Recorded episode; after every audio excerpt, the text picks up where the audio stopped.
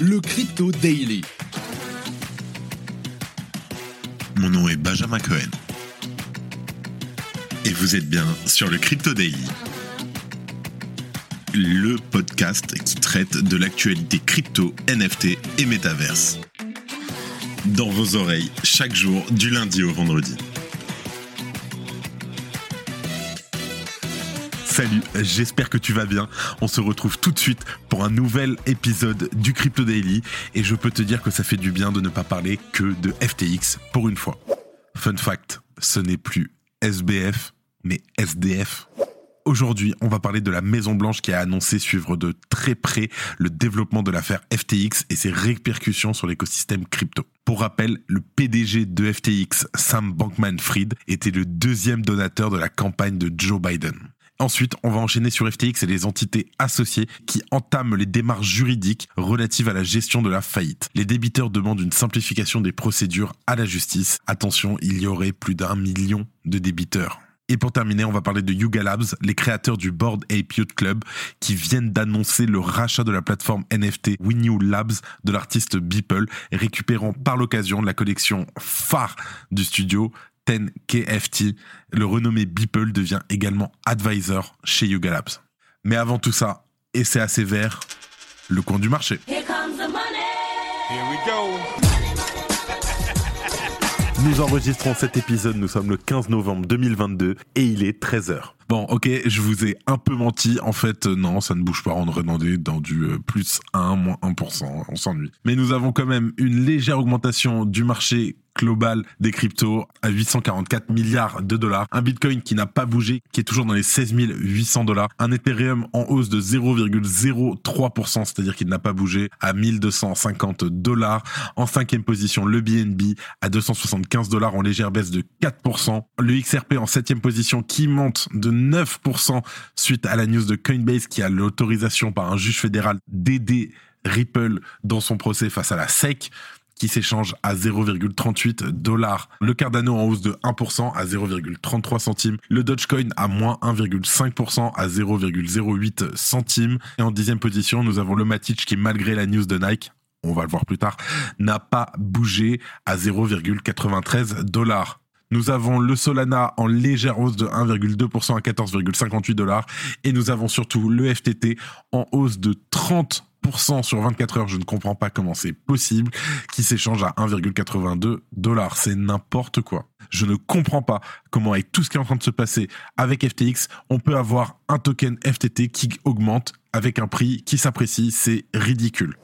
Alors pour commencer, on va se poser la question, la Maison Blanche est-elle dans l'embarras à cause de l'affaire FTX. Alors c'est donc par la voix de l'attaché de presse de la Maison Blanche, Karine Jean-Pierre, que l'information a été rendue publique le 10 novembre. D'après Karine Jean-Pierre, le président Joseph Biden est au courant de la faillite de FTX et son administration en suivra le déroulement à travers les autorités financières du pays de l'oncle Sam.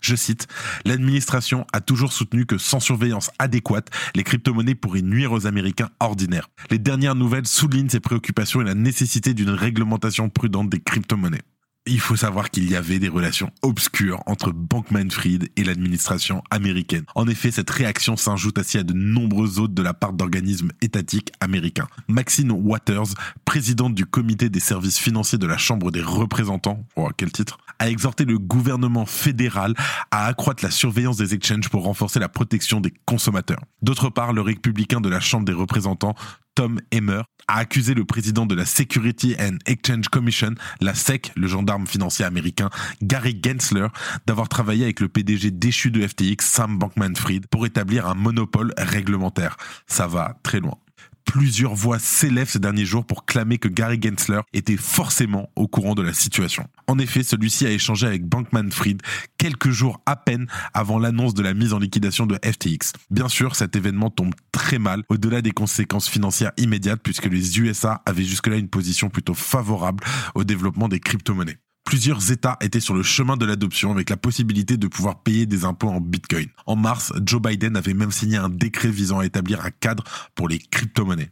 Avait suivi une série de rapports provenant de différents ministères et organismes financiers. Le but était alors d'en savoir plus sur les opportunités et les risques que représentaient les crypto-monnaies. Leur conclusion s'orientait vers un besoin de plus de recherche sur les stablecoins et sur l'émission d'une monnaie numérique d'État. Difficile d'imaginer qu'un volet sur la réglementation des exchanges ne va pas s'ajouter à cette liste dorénavant. Pour rappel, SBF, ou plutôt SDF, avait contribué à 5 millions de dollars à la campagne de Joe Biden, dans l'objectif plus ou moins assumé d'obtenir une position de leader incontestée aux USA, ou d'obtenir des faveurs politiciennes en cas de coup dur. L'avenir nous le dira. Je sais pas quoi penser de tout ça. Si tu aimes le daily, sache qu'une note et un commentaire nous aident énormément. Aussi, si tu ne veux rien rater de l'actualité, abonne-toi il y aurait plus d'un million de créanciers. Jusqu'à où va aller le désastre FTX Les chiffres sont exceptionnels. Selon la motion des débiteurs déposés auprès du tribunal des faillites des États-Unis pour le district du Delaware par FTX et ses entreprises affiliées le 14 novembre dernier, le nombre de créanciers dans ces cas du chapitre 11 pourrait dépasser la barre symbolique du million. Dans un document soumis au tribunal, les avocats de FTX ont plaidé pour une modification des règles habituelles afin de refléter le grand nombre d'entités à qui FTX doit de l'argent. Depuis qu'il a déposé son bilan, FTX a déposé plus de 100 dossiers pour les sociétés qui lui sont associées, dont Alameda Research, West Shires et Clifton Bay Investment. Compte tenu de la complexité de l'affaire, FTX a demandé au tribunal que ces cas soient traités conjointement plutôt que de les considérer individuellement.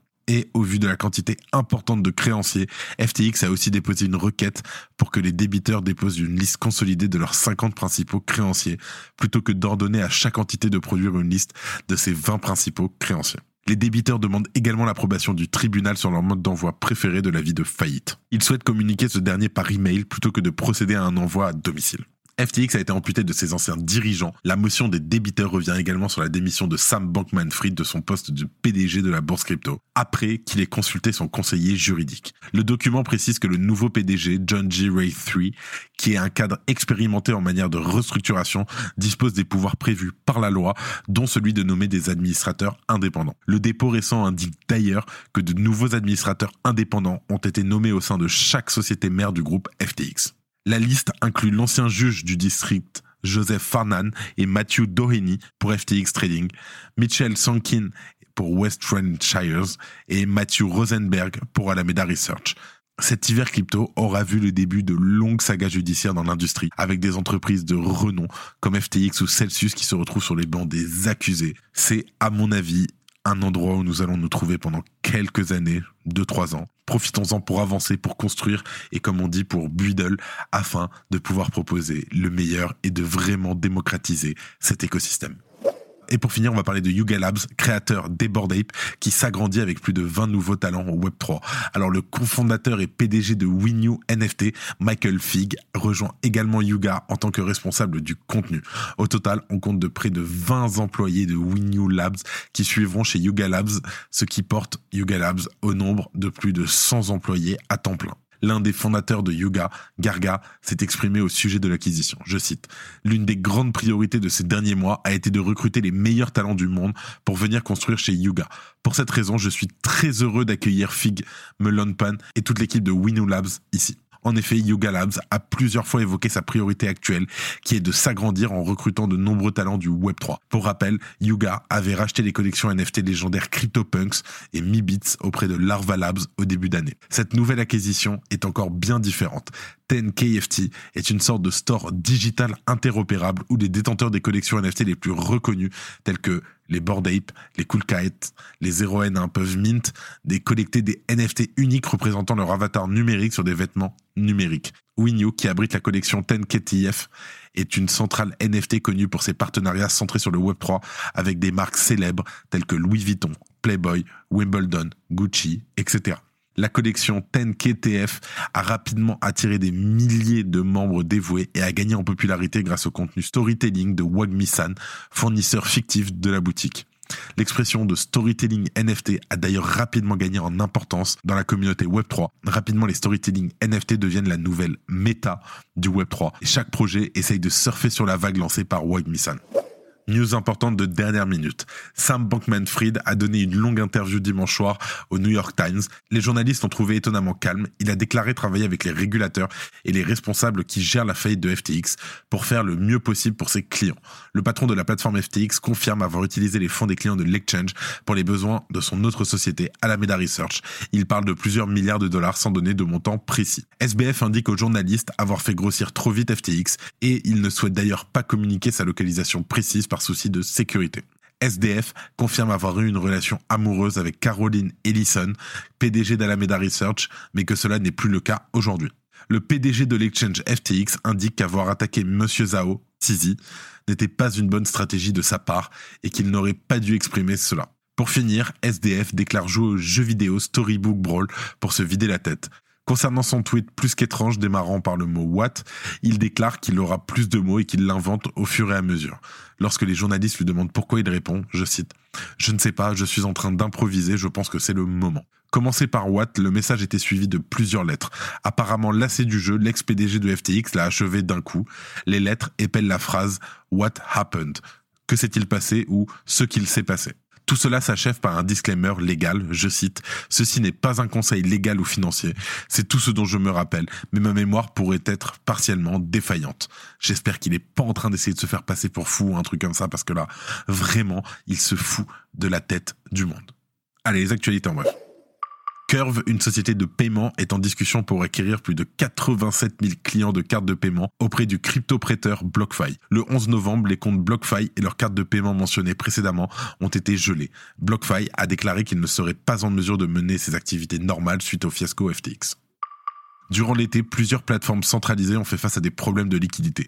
Celsius et Voyager Digital en sont les plus tristes exemples. À l'époque, SDF, ex-PDG de FTX, avait posé 1,4 milliard de dollars sur la table pour acquérir la plateforme crypto. Les événements de la semaine dernière ont révélé l'insolvabilité de FTX, qui ne peut donc pas honorer le contrat passé avec Voyager Digital. En somme, Voyager Digital relance une enchère. Le géant Nike a lancé une nouvelle plateforme Web3 appelée Swoosh qui proposera des produits NFT basés sur Polygon. La société a acquis le studio Web3 RTFKT en 2021 et a lancé des baskets Nike numériques en avril. Et voilà, c'est tout pour aujourd'hui. On se retrouve très vite pour un nouveau résumé de l'actualité quotidien sur le Crypto Daily. En attendant, merci de ton écoute et moi je te dis à demain. C'était Benjamin pour le Crypto Daily. Merci et à très vite.